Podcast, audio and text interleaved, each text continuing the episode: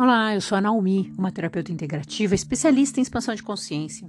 Todos os dias eu te trago uma pergunta. Minha pergunta para você é assim: quem que você está tentando salvar? Você está tentando salvar as pessoas? Você é aquela pessoa que está sempre preocupada em querer ajudar os outros? Como é que é isso para você?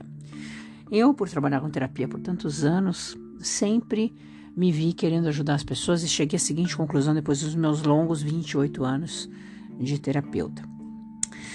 Não dá pra gente salvar todo mundo. E recentemente eu li um artigo muito interessante é, do meu mentor, né? De um, eu faço mentoria e o meu mentor mandou um texto bem interessante falando que se você tem um naufrágio, né, no mar, tá lá, alto mar, tem um naufrágio, né? E você tá, você é dono de um helicóptero, o teu helicóptero cabe seis pessoas apenas e tem 200 pessoas ali no alto mar e você só pode salvar seis pessoas. Não tem como você escolher quem vai ser salvo, quem não vai ser salvo, né?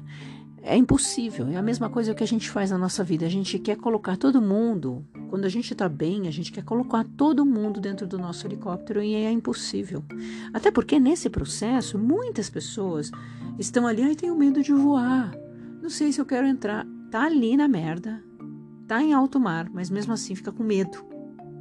Não sei se eu vou. Ai, meu Deus do céu. Ah, mas eu tenho que ir todo mundo, se não for assim, não vou subir. E assim a gente faz também, a gente faz a nossa vida. A gente também se coloca numa posição onde a gente também não se salva. A gente se coloca nessa posição onde a gente quer puxar as pessoas, quer resolver o problema das pessoas, mas também não está olhando o quanto a gente pode se salvar. E eu estou perguntando para você, quantas vezes você perdeu esse helicóptero aí? Quantas vezes você perdeu a oportunidade de se salvar preocupando com outras pessoas. Nossa, mas você está falando uma coisa que eu tenho que ser egoísta? Sim. Às vezes a gente tem que ser egoísta e cuidar da gente. Porque quando você tem oxigênio para você, quando você consegue respirar, quando você consegue saber quem você é e o que você está fazendo aqui, sim, você vai ter mais força para ajudar outras pessoas. Vou te perguntar de novo: quem que você está querendo ajudar aí? Ótimo dia.